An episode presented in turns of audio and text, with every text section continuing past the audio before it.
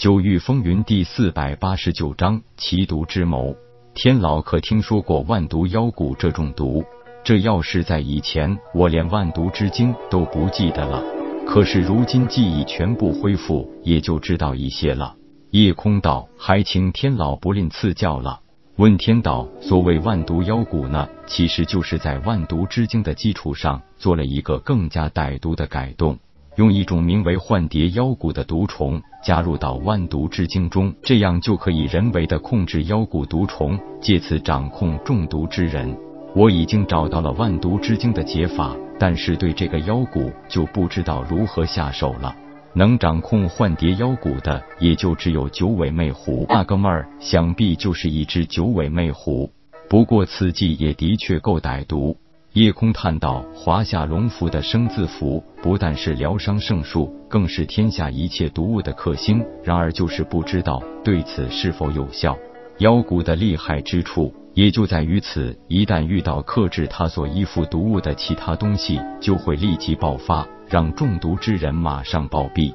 所以想解这毒，必须先控制控蛊之人。”哦，夜空点头道：“我懂了，还好我提前问了天老，否则贸然尝试去解毒，后果不堪设想啊！看了主人是想好了，势必要孤身赴约了。”夜空道：“为了爹娘和伯父，我不得不去，而且这次只能是本体前往，同样的疏忽，魔气不会出现第二次。”问天道：“这就是主人的最大弱点。”夜空苦笑道：“魔族可以不顾道义亲情，我做不到。魔气使者传信这件事，夜空并没有做任何声张，他不想身边的亲人朋友为此担心。不过迟琴实在太了解他了，他超乎寻常的平静，反而引起了他的疑虑。公子，迟琴知道你一定是有非常重要的事情要做，我不拦你，但希望你能告诉我实情。傻丫头，你想多了。”痴琴悠悠的道：“是不是事关伯父伯母的安危？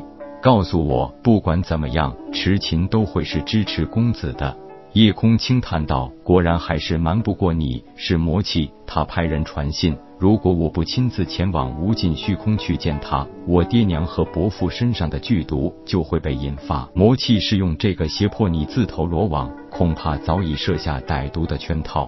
不管怎么样，我都得去。”我知道我没有想拦着你，我只是担心你出事。夜空道，你知道我是清玄和大罗之主，是不会那么容易死的。池琴用小手捂住了他的嘴，不让他说下去，紧跟着一下扑到他怀中，再也不愿意克制自己的情感。夜空愣了一会儿，抬手轻轻揽住他的腰身，他何尝不清楚池琴对自己的心意？痴琴，如果这次我能够平安归来，我们就成亲，好吗？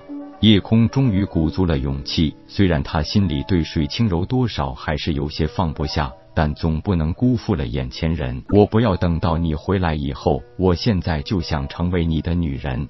痴情鼓足勇气说出自己的心事，但一张美艳绝伦的脸早已经红得像一块大红布。为了不让他发现自己的窘相，他只能把头深深的埋在他的胸膛。魔族的手段是谁都难以想象预料的，就算他自己是两个位面之主，他也不敢保证自己一定就可以活着回来。哪怕他有两个分身可以代替自己活下去，但分身就是分身，根本不可能完全替代自己。就算分身拥有和本体同样是思维，但他们都没有对痴情和水清柔的半分男女情感，这也是痴情可以非常容易分辨他本体分身的重要原因。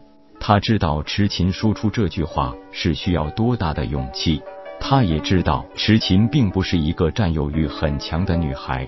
他更知道，痴琴已经深深感受到了自己的情绪，更担心自己真的一去不回。他不只是为了完成他自己的心愿，更是想替他留下一个血脉。对不起，是我一直辜负了你，公子。痴琴都懂，你没有对不起我。其实一直能陪在你身边，痴琴已经知足了。夜空终于不再压抑心中那最真实的情感，抱住痴琴，瞬间消失在原地。外厅的桌子上，封天鼎像一个小香炉一样陪伴着茶壶茶杯。臭小子还弄起防御法阵来了，这是有了媳妇忘了我天老啊！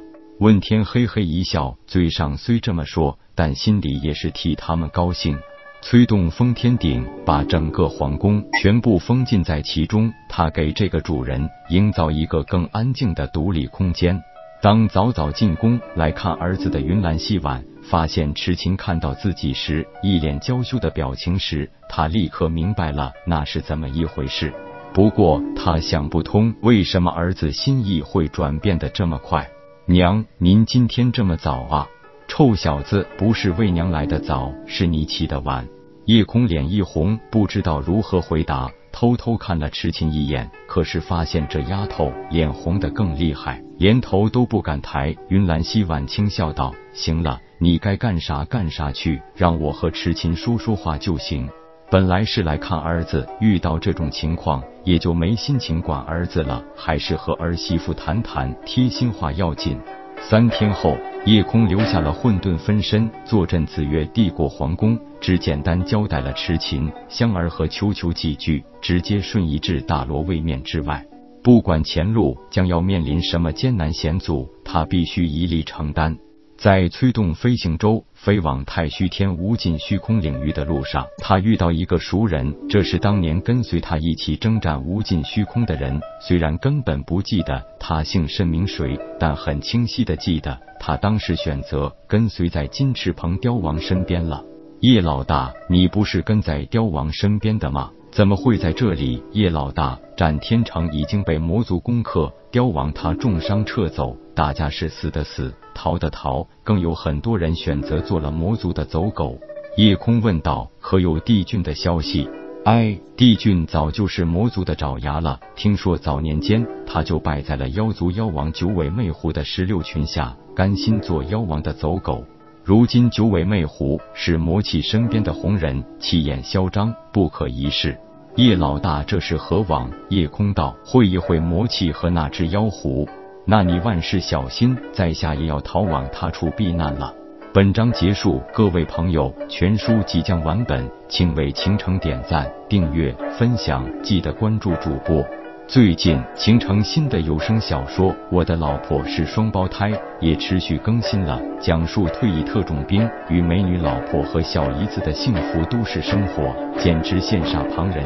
期待你的收听。